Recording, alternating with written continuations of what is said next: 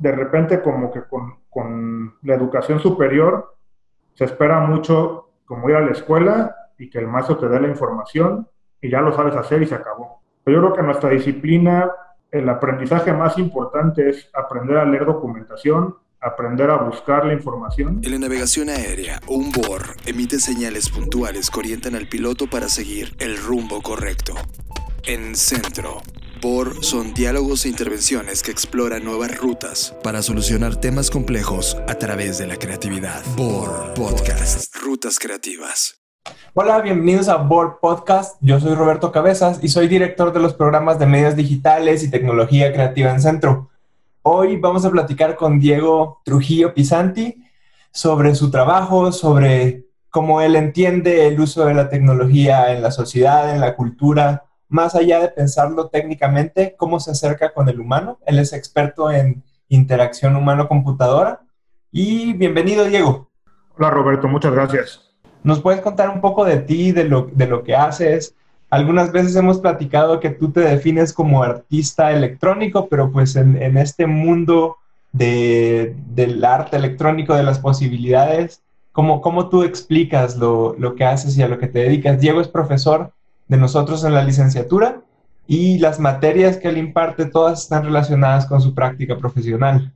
Yo originalmente vengo de una licenciatura en ciencias, y poco a poco, conforme aprendí a programar y electrónica, pues me he convertido en artista. Pues yo la verdad creo que es muy difícil ponerle un como nombre específico a lo que hago, ¿no? Tengo obra que es mucho más visual y mucho más gráfica, tengo obra que al revés, hay como en, en este título de New Media Art, ¿no? Y la verdad es que también tengo piezas que casi, casi son piezas de diseño, pues de repente escoger un título es difícil. Y aunque, aunque pueda parecer como muy evidente el por qué la tecnología es parte de tu práctica. ¿Tú tienes alguna razón en especial de cómo se adoptó eso como herramienta para, para la creatividad? ¿O te llegó por mera, no sé, como coincidencia de, de lo que estabas haciendo? Como la educación formal que tengo como artista es como fotógrafo. Y cuando yo estudié foto, yo me gradué en el 2005 y en ese momento digital era una materia de la carrera y todo lo demás era cuarto oscuro y química. Y de repente la naturaleza de, de mi práctica se volvió digital. La fotografía se volvió digital bastante rápidamente y como que yo estaba acostumbrado a, a, decir, bueno, pues aquí tengo un químico y si le hago esto, provoca esto en mi, en mi imagen. Y con la digitalización me quedó claro que el equivalente de manipular esa química era programar. O sea, yo quería poder tener ese grado de control que tenía el cuarto oscuro en una imagen que estaba hecha pues de unos y ceros, ¿no? Y eso como que poco a poco me fue llevando a la electrónica, entonces fue un proceso como bastante natural en el que pues yo estaba acostumbrado a hacer imágenes a partir de una cámara y la naturaleza de esas imágenes pues cambió en cuestión de cuatro años. Sí, porque dentro de tu trabajo hay como, o la, las que yo encontré como dos líneas bastante importantes, que es la interacción humano-computadora o la interacción con estas, no sé, como capas digitales y la información como material creativo, ¿no? Para todas tus piezas tocan de alguna manera la generación de información o la lectura de información, la recopilación de información. En concreto, bueno, hay, dos piezas que, que, de las que hemos platicado. Hay una que es una pieza bastante curiosa desde mi punto de vista, porque es una pieza que genera, genera información, y también deshace información. ¿no? Si después quieren ver esa pieza, está en el sitio de Diego, se los vamos a dejar cómo funciona la pieza, porque básicamente la pieza quema información, ¿no? Genera una, una especie de, de, carta, creo, que lo podríamos decir así. Sí, es un, un documento impreso, ¿no? Digamos. Ajá. y, y se quema sola. De hecho, creo que es mi pieza más exitosa hasta la fecha. Se llama Esta cinta se autodestruirá, haciendo una referencia como a la famosa grabadora de Misión Imposible este, y justo se trata un poco de la relación entre la ficción y la realidad, ¿no? Como que esta pieza, yo la empecé a trabajar en el 2013, que fue cuando salió el escándalo de, este sistema de espionaje doméstico que tenía el NSA en Estados Unidos y que Edward Snowden lo reveló. Yo lo que quería hacer en ese proyecto era agarrar un objeto de la ficción de espías de la Guerra Fría y convertirlo en un objeto real para para hablar como de la relevancia de que esa ficción se, había vuelto realidad y de repente hacer que este documento, de la, que este objeto de la ficción imprime esos documentos y que estos documentos se autodestruyan igual con una flama, ¿no? Y ahí para mí era bastante importante la parte física, porque igual ese proyecto después, en algunas como revisiones de prensa, lo compararon con Snapchat, lo compararon con algunos programas que generan un correo y que la dirección de correo se borra a los 10 minutos. Pero para mí esa dimensión física sí era importante, o sea, sí, sí, era importante ver el papel quemarse. O sea, que el tiempo de ese documento desde que se fabrica hasta que se destruye es más o menos de 4 minutos. ¿no? Y son cosas que hacemos desde niño, ¿no? ¿no? No, sé si tú jugaste cuando eras niño a, pintar con limón para que desapareciera, que están como físicamente en el ser humano la necesidad de generar información, pero que también tenga cierta privacidad, ¿no? Y justo creo que ese es el tema de, de esta pieza, ¿no? Como la destrucción de la privacidad también. Entonces, algo que tiene lo digital y que se ha vuelto ya como bastante obvio en últimos años es que en cuanto algo existe de manera digital, sobre todo en línea, se vuelve muy difícil de destruir. También hay una cuestión ahí que no es central al proyecto, pero que es esta idea de que quemar algo hace que como que esa idea deje de desaparecer. en la investigación, por ejemplo, me topé que en Alcohólicos Anónimos nos hacen mucho escribir como malas experiencias y luego quemar la hoja o, romperla o destruirla de alguna manera. Pero el aspecto interactivo sí juega en toda tu obra. El aspecto de, de la persona relacionándose con los objetos, o buscando esos nuevos caminos de interacción. Mi obra inicial era mucho más contemplativa y últimamente sí tengo un interés por el usuario, ¿no? Y como que esa idea de que una obra de arte se pueda percibir como producto, para mí es muy poderosa. de hecho, es algo de lo que habla Anthony Don cuando habla del diseño, del diseño crítico. Si haces un objeto que la gente se puede imaginar en su casa, tiene mucho más impacto que algo que solo puede existir en una galería. Entonces, aunque solo existe en una galería, el hecho de que te lo puedas imaginar en tu vida, pues de alguna manera completa la obra para mí, ¿no? Que, que no se vuelva pues como el objeto de arte en un cubo blanco accesible solo para un coleccionista, sino que el usuario, aunque no haya una interacción per se con el objeto, que se pueda imaginar esa interacción, ¿no? ¿Y tú te, tú te podrías imaginar ese tipo de obra sin la vinculación de conocimiento formativo, digamos? No formativo académico, sino así como fue transcurriendo tus, tus intereses, la formación de habilidades. ¿Qué crees que fue lo que detonó, no sé, una obra como esta? Porque hay conocimientos químicos, hay conocimientos de electrónica. Creo que para mí lo que es central en ese desarrollo creativo es la idea de experimentar. O sea, creo que hay cierto miedo a equivocarse, igual en el arte un poquito menos, pero en el diseño, en la ingeniería y en la ciencia el error está bastante mal visto. Y eso creo que de alguna manera limita la experimentación. Y también hay una cuestión de autoaprendizaje muy importante. O sea, me pasa mucho con alumnos, ¿no? Que si no funciona la primera, quieren cambiar la idea completamente. Y que no entienden que ese error es parte del proceso. Sí, y tú, de alguna, de alguna manera tu materia se vuelve como ese espacio de experimentación también, ¿no? Y una de las cosas que yo he visto que tú más empujas es como esa curiosidad cómo te detona esa curiosidad de ideas nuevas, pero que tampoco te des por vencido si no te sale la primera. Sí, de hecho, incluso algo que a mí me gusta decirle a los estudiantes es que a mí no me importa que la entrega sea un fracaso. Si su máquina al final no funciona, lo que me importa es que si va a fracasar, que fracase de manera espectacular. Entonces, eso para mí es algo que en mi vida ha sido muy formativo, ¿no? que de repente aceptar que un proyecto no salió si aprendiste en el proceso una serie de habilidades técnicas y conceptuales interesantes, a veces presentar ese fracaso en ese contexto es más valioso que presentar la pieza perfectamente lijada y pulida. Podcast. Rutas creativas. O sea, lo, lo, que te provoca como sensación, no sé, el conectarte con esos objetos, ¿no? La posibilidad de acción que tienen esos objetos más allá de continuar como una línea tradicional en el diseño, hay una componente de experimentación hacia lo que viene también como, como sociedad, porque estos objetos cada vez más viven en nuestra casa y eso es innegable.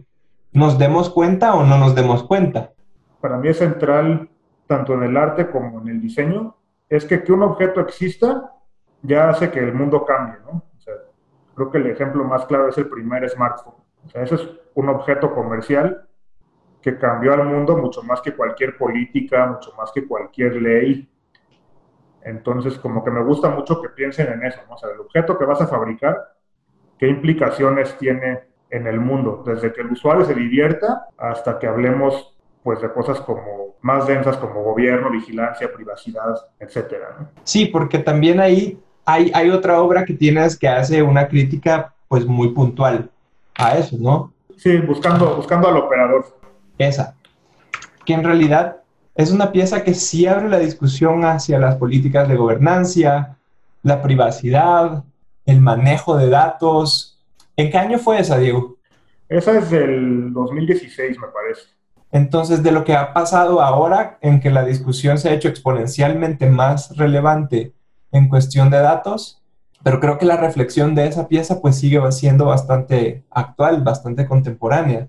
Para los que nos escuchan, para que sepan de qué va, es una pieza en la que yo trato de contactar al operador de una cámara de vigilancia y hay como varios intentos de, este contacto, ¿no? Empezando por una solicitud de acceso a la información hasta finalmente construir un aparato que me permite comunicarme con la cámara. Hay muchos proyectos de cámaras de vigilancia desde los 90 y la mayoría de estos proyectos se tratan sobre cómo no ser visto, cómo evitar que te vean, ¿no?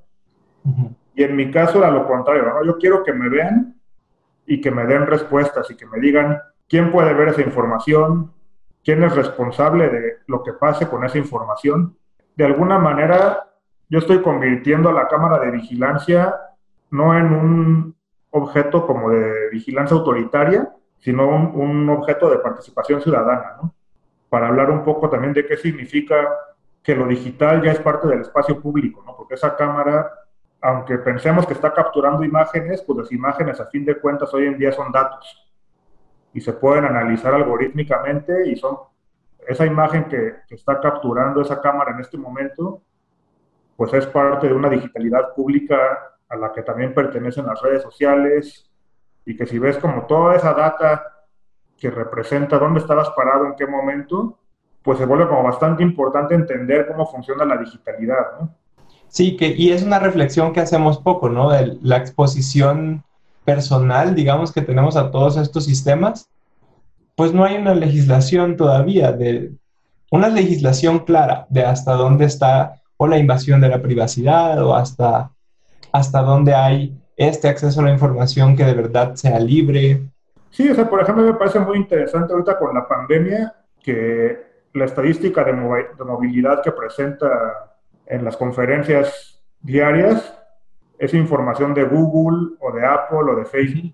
Entonces, realmente, pues en qué momento acordé yo que esa información se le iba a compartir al gobierno, ¿no? Y en este caso es positivo porque esa información sí iba a evitar un contagio masivo de una enfermedad pero igual estaba leyendo ayer antier un artículo, me parece que en Wires, sobre por qué en las protestas en Estados Unidos le recomiendan a la gente no llevar su teléfono.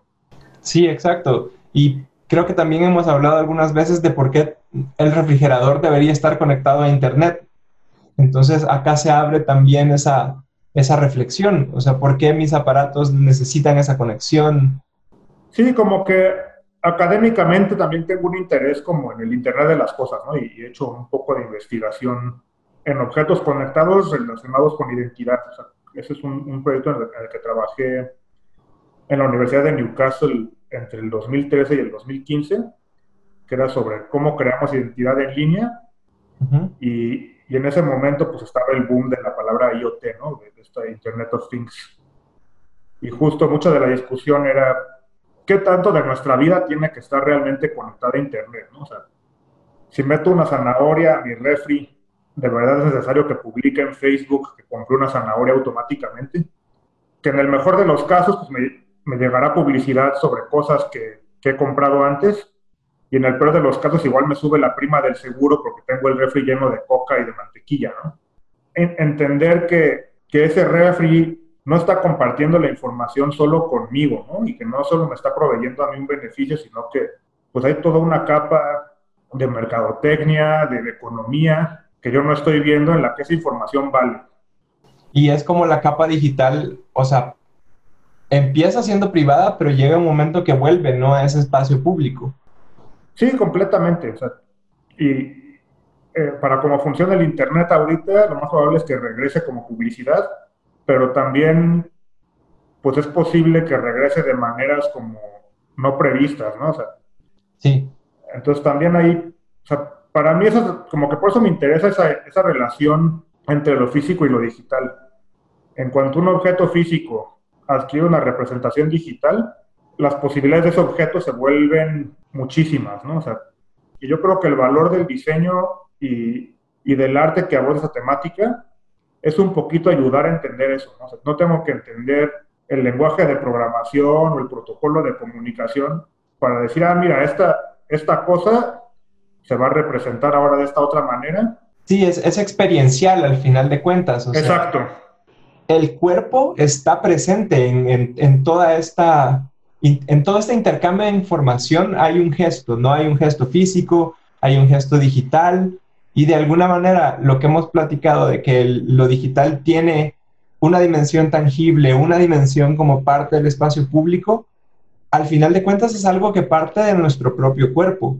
O sea, nosotros estamos decidiendo también de alguna manera poner esa información en acción. Y hasta voluntariamente estamos creando esa representación, ¿no? cómo nos percibe Google como personas, ¿no? Entonces realmente hay una replicación de ese cuerpo, hay una copia de quienes somos eh, que se crea a partir de lo que buscamos en Internet. ¿no? Sí. Más allá de tu cuerpo, de tu personalidad. Y luego aparte hay una generación voluntaria de esto mismo. Más en Facebook podríamos decir que esa autorrepresentación pues es un poquito más consciente. Ahí se está subiendo tú mismo que quieres que sepan de ti, ¿no? Pero pues aún así hay un montón de esa representación que tú no ves. O sea, si tú entras a cualquier periódico hay un botón de compartir en Facebook que aunque no le des clic, sabe que tú como persona fuiste a leer ese periódico, ¿no? O, o escuchar a esa banda.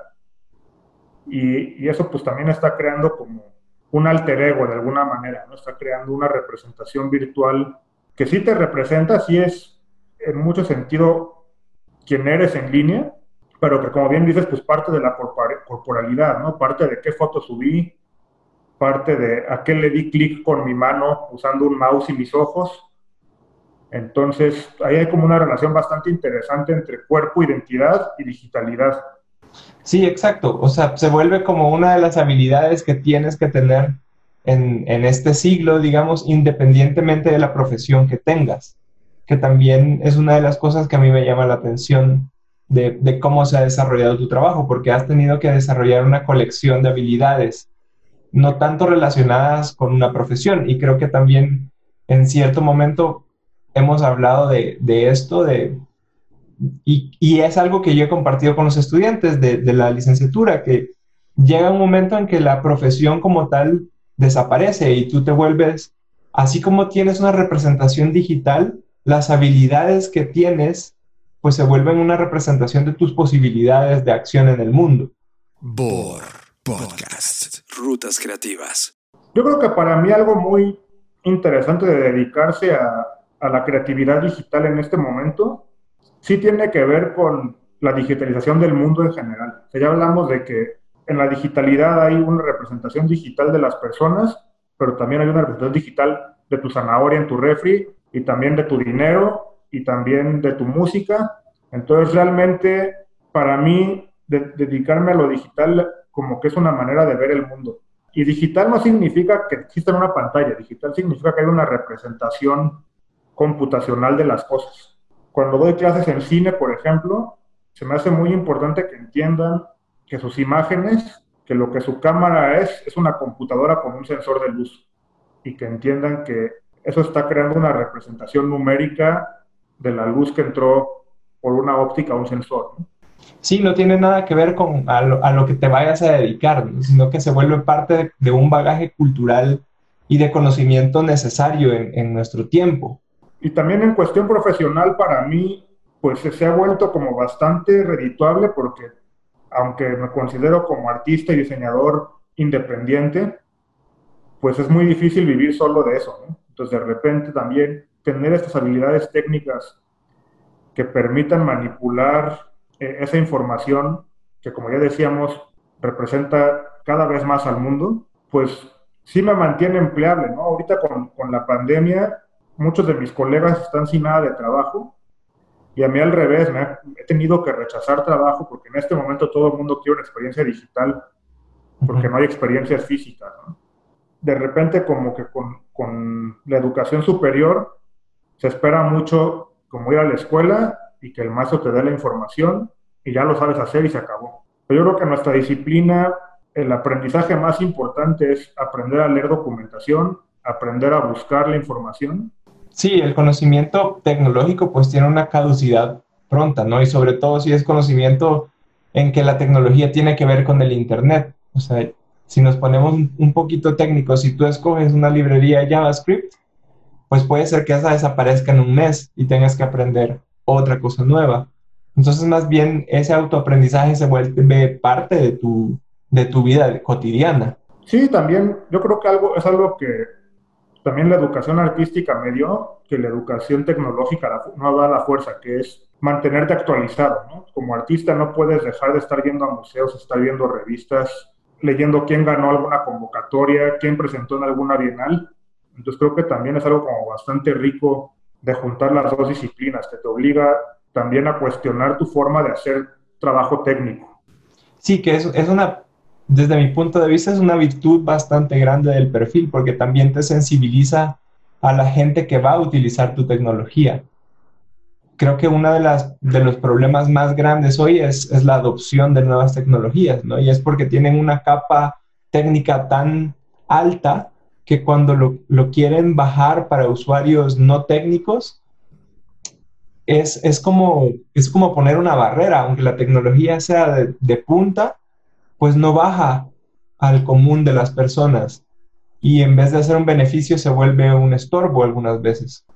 Sí, eso se nota incluso en cuestión profesional cuando tienes que hablar con un cliente que no sabe nada, ¿no? O creo que un problema que hay en, en el mercado en México es que todo el mundo quiere una experiencia digital, pero el alfabetismo digital de las agencias es muy bajo. Entonces creo que eso también es como algo bastante importante de un perfil creativo tecnológico, ¿no? que a fin de cuentas las habilidades de comunicación visual tienen que estar ahí y las habilidades de comunicación con un productor o con un cliente final pues son también como bastante centrales al trabajo. Sí, aunque muchas veces el cliente seamos nosotros mismos, ¿no? O sea, desarrollar esa habilidad crítica también de, de saber que nuestro trabajo es más allá de, de una virtud tecnológica sorprendente, siempre hay una persona a la que va dirigida. Creo que es muy importante siempre imaginarte todas las posibles lecturas que una persona puede tener de tu trabajo. Eh, entonces yo creo que también de repente hablar de semiótica, hablar de pues justo fenomenología, de cómo interpreta cada persona su realidad, es algo que a un computólogo no se le enseña. ¿no? A él es como, bueno, ¿qué datos requieres? ¿Cómo lo generas? Y no importa que le provoque a la persona generar ese dato.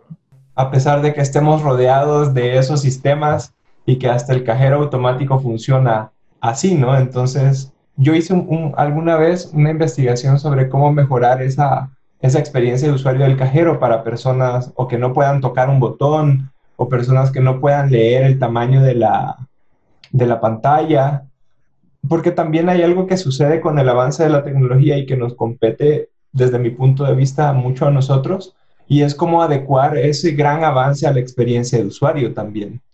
O sea, como si nuestros sistemas son más inteligentes, deberíamos concentrarnos en que nos entiendan mejor a nosotros, no tanto nosotros a ellos. Sí, es un problema que yo tengo, por ejemplo, con, con algunos nuevos teléfonos Samsung o iPhones, o por ejemplo, me cuesta mucho trabajo el teclado de las computadoras Mac que es que ya hay un lenguaje muy sofisticado en esa gestualidad. Ya se espera que lleves usando la misma tecnología muchos años y que entiendas que swipe con tres dedos a la derecha significa una cosa. Y pues realmente eso implica que nosotros como usuarios aprendamos el lenguaje de la marca y no al revés, ¿no? La marca diga, como, ah, mira, universalmente levantar la mano es alto o universalmente pulgar para arriba es, está bien. Y de repente hacer un sistema más inteligente, pues tendría que también involucrar adoptar un lenguaje cultural universal, ¿no? No que tengas que aprender del lenguaje de una marca específica y que el día que cambias de marca, pues ya no entiendes nada, ¿no? Sí.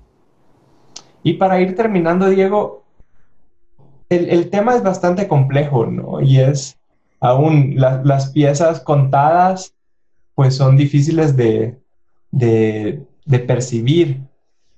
¿Qué recomendaciones o qué fuentes tienes tú para hacerle a la gente que nos escucha hoy?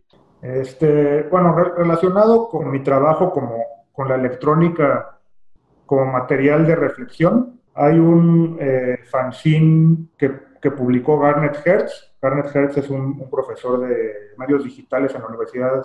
Este fanzine se llama Disobedient Electronics. Este, lo encuentran gratis como PDF. Este, otro artista que a mí me, influenció bastante cuando empecé a pensar como en electrónica y espacio público es Julian Oliver. Su página igual tiene proyectos muy, muy interesantes. Relacionado con Julian Oliver y creo que son bastante amigos, también está James Bridle. James Bridle yo creo que es de los artistas que trabajan como con digitalidad, eh, gobierno y espacio público. Y también un estudio de la Asociación Arquitectónica de Londres, de la AA, que se llama Unknown Fields, este, que son eh, Kate Davis y Liam Young, que justo se encargan como de hablar del espacio como, y del sitio geográfico de manera como crítica y especulativa. Entonces tienen también trabajo bastante, bastante interesante. Diego, muchas gracias por tu tiempo y por este espacio que te diste para platicarnos un poco de lo que haces de cómo lo haces y de las necesidades y de, los, de la problemática que se enfrenta ahorita la, la digitalidad. gracias a ustedes, Roberto. Siempre es un gusto platicar de estas cosas. Conoce más de Board On Live, conversaciones en vivo sobre contenido creativo en sitio web centro.edu.mx, Twitter, arroba centro-news. Facebook, centro.edu.mx, Instagram, centro-u, LinkedIn, centro.edu.mx, BOR, Podcast, Rutas Creativas. Contexto aeronáutico. En la navegación aérea, un BOR emite señales puntuales que orientan al piloto para seguir el rumbo correcto. Contexto centro. En Centro, BOR son diálogos e intervenciones que exploran nuevas rutas para solucionar temas complejos a través de la creatividad. BOR Podcast, Rutas Creativas. Conoce más de BOR On Live, conversaciones en vivo sobre contenido creativo en sitio web centro.edu.mx, Twitter, arroba centro-news. Facebook, centro.edu.mx, Instagram, centro-u, LinkedIn, centro.edu.mx, BOR, Podcast, Rutas Creativas.